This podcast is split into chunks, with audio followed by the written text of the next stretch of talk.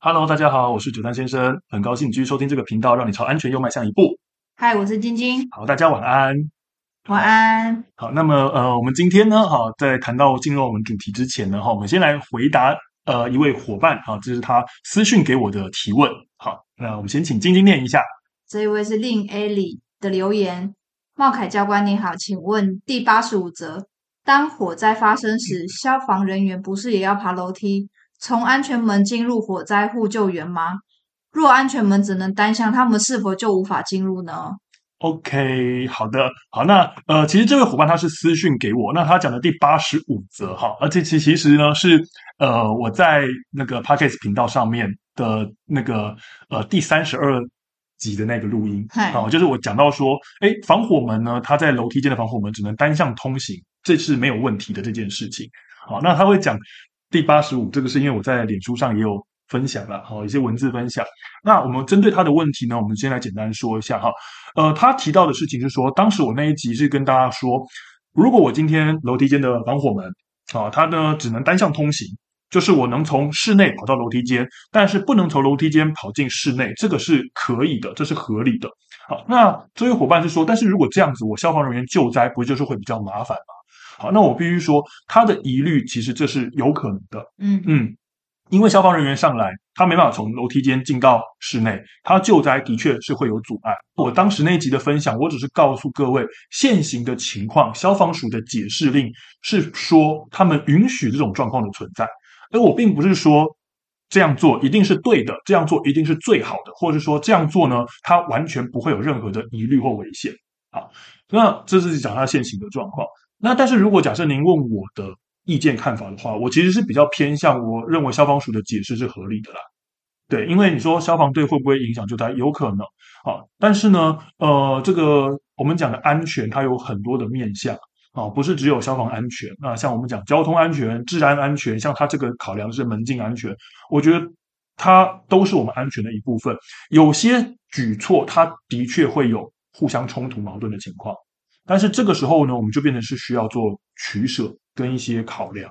好，那我没有说这个答案一定是正确，它这个是可以考虑、可以讨论的空间。好，那呃，所以我觉得这位伙伴提的问题也其实也非常的棒，对，因为他其实从不同的面向去思考这件事情。嗯，对。那我只是告诉大家哈，就是简单的说明一下，可能有些伙伴也有这样的疑问，他这个是现行的呃，等于说是现行的法规，也不是说法，现行的解释是允许这么做的。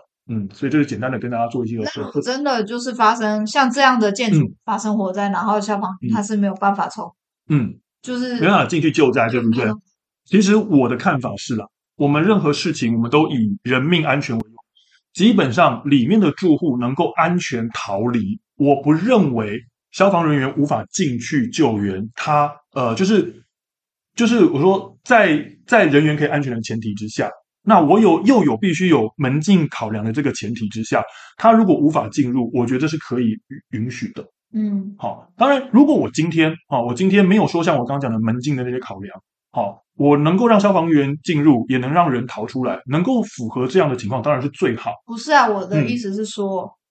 嗯我是民众，我也会想知道说，好，今天你们真的遇到单向开门的安全门，嗯、你们不能进去救，嗯、那你们是采取什么样的措施？嗯、我想知道。哦，你想知道是消防队会怎么做？对，哦、因为我我觉得你刚刚讲，其实大家都知道啊。嗯、可是我觉得以我们这种渔民来说，嗯、我就想知道说，啊，遇到这种你们要怎么救？渔民捕鱼。OK，好，我讲，我简单说，好，那如果你问我说消防队会怎么救，我说很简单的，消防队就会把门给拆了。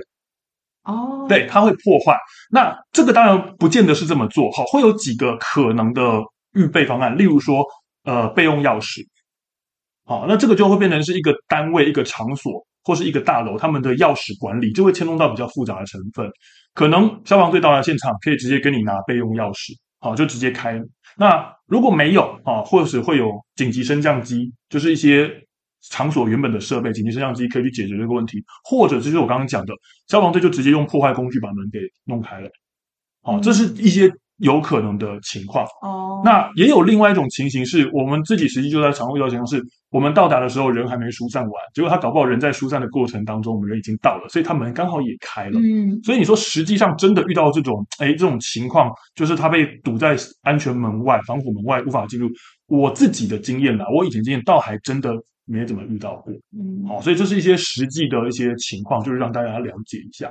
对，好，那呃，我们开头呢就是先解答这样的疑惑。好，那呃，我们今天呢要谈的这个问题跟主题哈，我们又来回到地震这件事情。嗯，对，好，这个原因呢是因为这个还是一样有位伙伴的留言。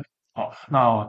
呃，我想呢，我们还是一样，请晶晶好帮我们念一下他的留言。好，也是阿玲她留的言，她是说在听四十一集前，他就是那种遇到地震就会在门口、窗户或梁柱，还有床这四种地方来回游移的人。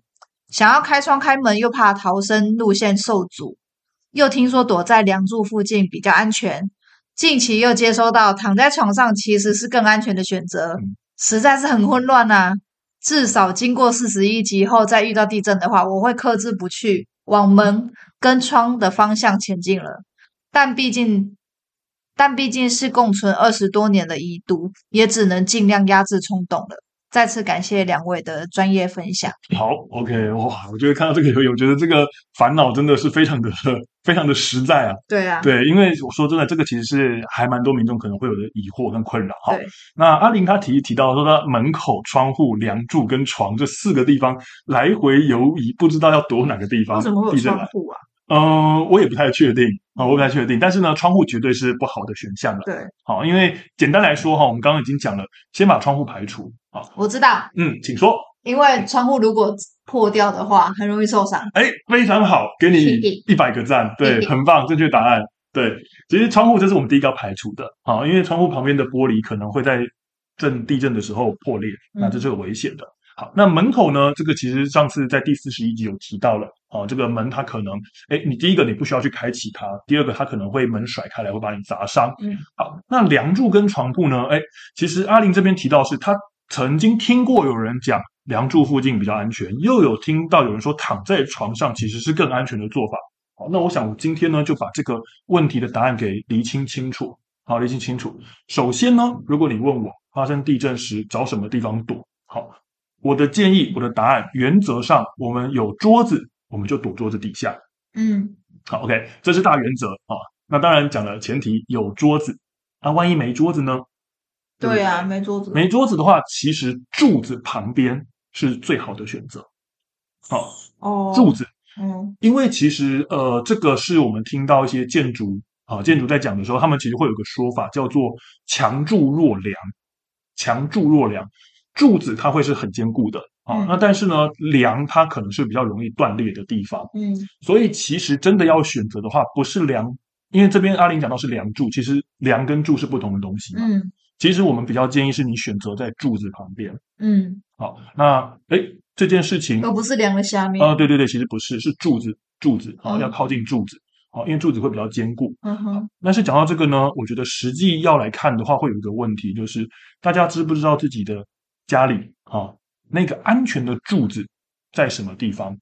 嗯，好，或者我应该这样讲，柱子附近是不是堆满了东西，让你其实根本没办法？嗯，哎，其实这个呢，我觉得大家反而是要思考一下这个问题，因为我们家里墙边、墙角其实常常会放很多柜子或一些堆放杂物，哦，等于是说还没地震时就已经有杂物躲在那边了，等到真的要发生地震时，其实你躲不过去，哦，所以这个事情呢，还是一样。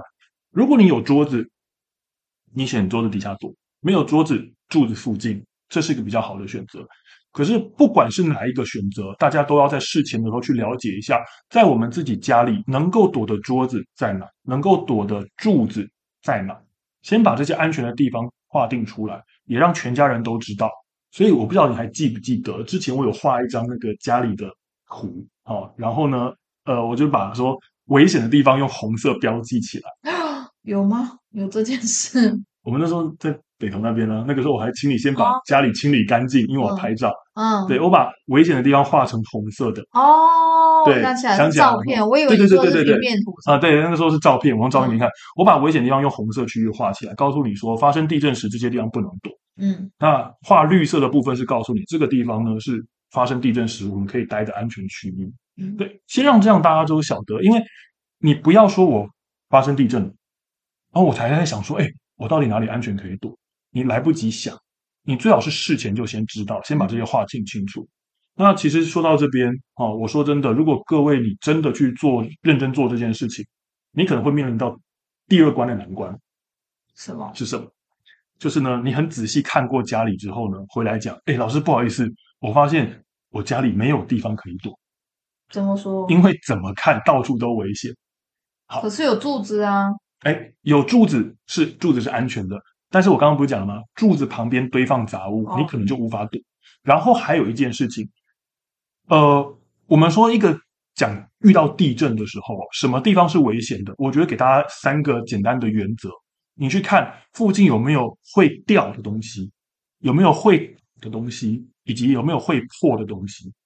举例来讲，会掉，例如说你的吊灯，嗯，好、哦，这就是属于会掉的东西，或者是有些人他可能挂着投影机、哦，风扇之类的，嗯，这是会掉的。好，那会倒的呢，就是例如说，呃，一些比较高的柜子啊，好、哦，这个衣柜、鞋柜，甚至是冰箱，这可能是会倒的东西。再来会破的，就是像刚刚讲到的窗户。那这些东西的附近，它其实就算有柱子，你也不适合躲哦，因为柱子它只是说好，万一我今天这个墙壁啊，或者是天花板裂开的话，它比较不容易，那边比较不容易有结构损伤。可是我家里面的其他东西，它可能会倾倒，可能会掉落，会破掉，会给你造成危险。加上这个因素之后呢，很多人就会发现，糟糕，我家里其实没有地方能够躲。好，那这个时候要怎么办？哦，那还是回到我们前面一直讲的一件事情，就是事前准备。嗯嗯，对，因为像晶晶，她就很清楚知道，她开始跟我一起住的时候，我就是我们第一次开始一起在外面租房子。哦，我不是说很认真的，除了装住景器之外，我把家里很多的家具都固定了起来。对对，哦，那晶晶就晓得，我把我们的冰箱啊、啊柜子、鞋柜、衣柜全部通通都固定在墙壁上。那这样子一来，呃，我发生地震时，我就确保这些东西不会倒下来，不会掉下来哦，然后去伤害到我们。我们家里可以躲的安全区域就变多了。好，所以呢，我们刚才讲到了桌子底下或者是梁柱附近，这是好的选择。可是我们还是要去考量一下，我们有没有其他的家具会造成这些地方变成有危险。好，所以这是让大家了解一下这个部分。那另外呢？啊，阿玲提到说，她有听到有人讲留在床上其实是更安全的选择，是听我们的？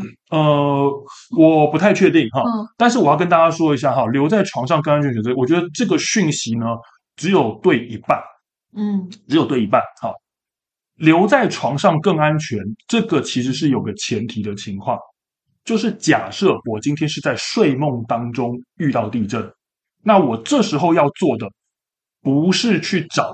桌子底下不是去找柱子旁边，而是要留在床上才是更安全。所以阿玲她讲到说，哦，她近期接受到说躺在床上是更安全的选项，这件事情对一半，好，它是有前提的。如果你是在睡梦当中遇到地震，留在床上是比较安全的选择。那另外一半是什么？如果你今天不是在睡梦当中，那其实你要选择的就是前面讲的桌子底下或者是柱子旁边。嗯，好，而不是说，哎，今天平常我发生地震了，我赶快跑到卧室，跳到床铺上，不是，嗯，是我今天睡觉睡到一半，我本来人就躺在床上了，这时候遇到地震呢，你不是要翻身下床，也不是要赶快起床去别的地方躲，而是你要留在床铺上，这才是比较安全的。好，为什么会这样子？是因为夜睡觉发生地震跟白天有很大的不同，白天基本上地震如果很大的话。你会马上察觉到，嗯，好，你会马上察觉到，但是在半夜的时候，你可能是被震醒的，睡得迷迷糊糊，迷迷糊糊的。对，到底地震发生多久了？不知道，甚至可能搞不好是东西已经掉下来，发出声音才把你吵醒。所以这时候，第一个，周围环境可能已经产生变化了，你完全不知道。第二件事就是你刚刚讲的，我刚睡醒，迷迷糊糊的，我可能这个反应就是变得比较迟钝。好，再来。我相信大家睡觉一定是关灯，没有人开灯的，所以这个时候，就算你忽然间惊醒，你视线都是一片漆黑，你什么都看不到。所以这个时候贸然移动，反而会增加自己的危险。因此，睡梦当中你躺在床上遇到地震的话，这时候最好的选择其实是留在床铺上面，留在床铺上面。好，那留在床铺上面不是继续睡觉，而是你赶快把自己身体缩小，好，然后用这个枕头保护好自己的头部，把身体缩小，东西掉下来比较不会砸到你。保护头部，那是因为头是最重要的器官。而你要做到说留在床上不会出事，这其实还是跟我们前面讲的家具固定有关联。嗯，因为这时候你说我躲到床底下会不会更安全？哎，相较之下有东西可以堵在你身上，当然会比较安全。但问题是我刚刚前面讲了，这时候你没有能力去找安全的掩护了，所以有没有东西可能会掉下来？有机会。但如果你事前做好准备，确保你床铺周围。发生地震时不会有东西掉下来，或是不会有东西飞到你床铺上去伤害你。那你留在床铺上，其实它就是最好的选择。是，所以，呃，简单来说啦，地震在很多不同的情境，它可能有一些不同的躲避动作，但是基本的原则都是同样的一件事情，就是就地避难，减少移动，保护头颈。通常移动越少的动作。通常是越正确的，对，所以呢，我讲到这个呃，移动越少哈，我也来考考你哈。我其实我应该有跟你讲过，我不知道你记不记得。如果我开车开到一半，啊，感觉到哎有地震了，哦，是自己开车哦，不是搭大众运输哦。开车开到一半感觉到有地震了，我靠边停，这是一定的嘛。好，停下来之后，我人要留在车上比较好，还是要赶快下车去避难比较好？留在车上，留在车上好。为什么呢？因为就不要动啊。好的，会越少越好。没错，好，你不知道为什么也没关系，但是记得我刚刚讲的，移动越少，通常是越正确答案。可是我知道为什么，你的答案是，是因为你如果出车门跑出去外面，万一大楼什么有其他东西掉下来，嗯、是被打到给谁？哎，没错啊，这是其中一个。因为其实各位，你躲在车子里面，车子本身就给你给你保护了。好，如果有东西掉下来呢，哈，比较不会把你给砸中或砸伤、砸死。另外还有一件事情呢，也补充一下，大家如果有曾经搭中，就是搭交通工具遇到地震，应该都有类似的经验。就是呢，你在车上，因为你在移动当中，所以发生地震你比较不容易感觉到。好，比较不容易感觉到，因此你今天开着车能够明显感觉到地震，那代表什么？代表这地震很大，对，很大。你一定是开始感觉到，哎，我方向盘控制不住了。那你会控制不好方向盘，别人也一样。你这时候下车有机会会被一些失控的车子给撞到，所以其实留在车上，这会是相对而言比较好的选择。好，那同样的，呃，另外还有一个情形。好，我们再出一个考题考考你。好，好，也大家也猜猜看哈。假设我今天在一个建筑物的骑楼底下，骑楼哦，啊，骑楼底下感觉到地震，我要留在骑楼底下比较好，还是赶快跑到空旷的地方去比较好？留在骑楼底下，留在骑楼底下是不是？好，哦，OK，我们先不说这答案对不对哦。那另外一个情况，假设我今天是在外面，在一个空旷的地方，好。发生地震了，这时候我要留在空旷的地方，还是赶快跑到骑楼底下？留在空旷的地方。留在空旷的地方。好，所以你两个答案都是我在骑楼底下就留在骑楼底下，我在空旷的地方就留在空旷的地方，就原地避难，原地避难嘛，对不对？好的，各位，我们晶晶的答案呢？是完全正确的哦哦，非常好，紧张呃，别紧张，别紧张哈，非常好，给你再给你一百个赞哦，对，两百了，两百了，两百了，哈，而且你答对了三题了，所以给你三百个了，哈，对，因为其实答案是正确的。那我等一下可以吃冰吗？呃，可以，等一下，你你现在要吃冰吗？肚子不会痛吗？你 不要讲这种事情啊。好，那我先跟大家说一下哈，其实各位，就算你不知道为什么，你记得我刚才讲的，移动越少的答案通常越正确的。好，你用这个原则去想的话，其实你会发现晶晶应该是这样子得到正确答案的。我跟大家说明一下哈，骑楼底下也好，或是在空旷外面的地方也好，其实这时候遇到地震，你都是留在原地。其实，在第四十一集我有跟大家讲过这个概念，因为建筑物的外墙是东西最容易掉落的地方，瓷砖啊什么的，对，还记得这个吗？对不对？瓷砖、花盆、招牌。它会掉落，就是在建筑物外墙那条切线。所以各位，你想想看，不管你要从骑楼底下跑到外面去，还是从外面跑进骑楼底下，你都会经过最危险的那个区域，那个外墙区域。所以，不管是你在哪个位置，你留在原地就好了。好，你留在原地就好，赶快留在原地，好，把身体缩小，保护好头颈，不要到处移动，这样做是比较好的选择，相对来讲会比较安全的选择。好，因此呢，我想，呃，阿玲提到的这个哈，就是，哎，呃，你说这个门口、窗户、梁柱跟床这四个地方来回游移，哈，我就直接告诉你，呃，我就直接帮你做选择了哈。请你呢，哦，有桌子躲桌子底下，没桌子，请你躲柱子旁边。哎呀，不要犹豫了，对，不要犹豫了。对对对，好，那如果呢，呃呃，在家自己家里哈，就先去仔细看一下哈，哎，我的桌子底下到底空不空旷？因为有些人桌子底下会堆东西。嗯，好，那这个柱子旁边，我哪些柱子是安全的？嗯，好啊，那我这个柱子呢，附近有没有我刚刚讲的会掉、会会破的东西？有的话，能固定就固定它；不能固定，那至少我知道。这个地方不是安全的地方可以躲。那床铺上呢？呃，这个是有特殊情况的。好，我是在睡梦当中遇到地震，留在床上是更安全的选择。好，而不是平常的时候我要跑到床铺上去。好，这是不一样的。好，所以呢，我想呢，今天这样的说明呢，呃，希望呢，呃，除了阿玲之外呢，有这样疑惑的伙伴，能够让大家稍微不那么混乱。啊，能够比较比较更清楚的知道，我今天发生地震时，我到底应该要往什么地方去躲。对，好，那我想呢，呃，今天呢，就是呃，跟大家分享的内容啊。那我们本来之前一直提到说要跟大家讲电影，对，那哈，对，因为呃，一直有人留言，我们就会想要先回答留言。对对对，先帮大家解答你们实际的疑惑啊。那也很开很开开心了哈。我们这是第一次遇到有两个伙伴的提问，对啊，对哈。那我希望呢，这个内容呢有呃帮助到大家解答更多的疑惑。嗯，好，那呃一样就是呃希望大家呃有疑问的话，能够多多留言，我们会以你的问题当做下一次的主题。是的，那我们今天就先分享到这里喽。好，那我们下次见，拜拜。拜拜。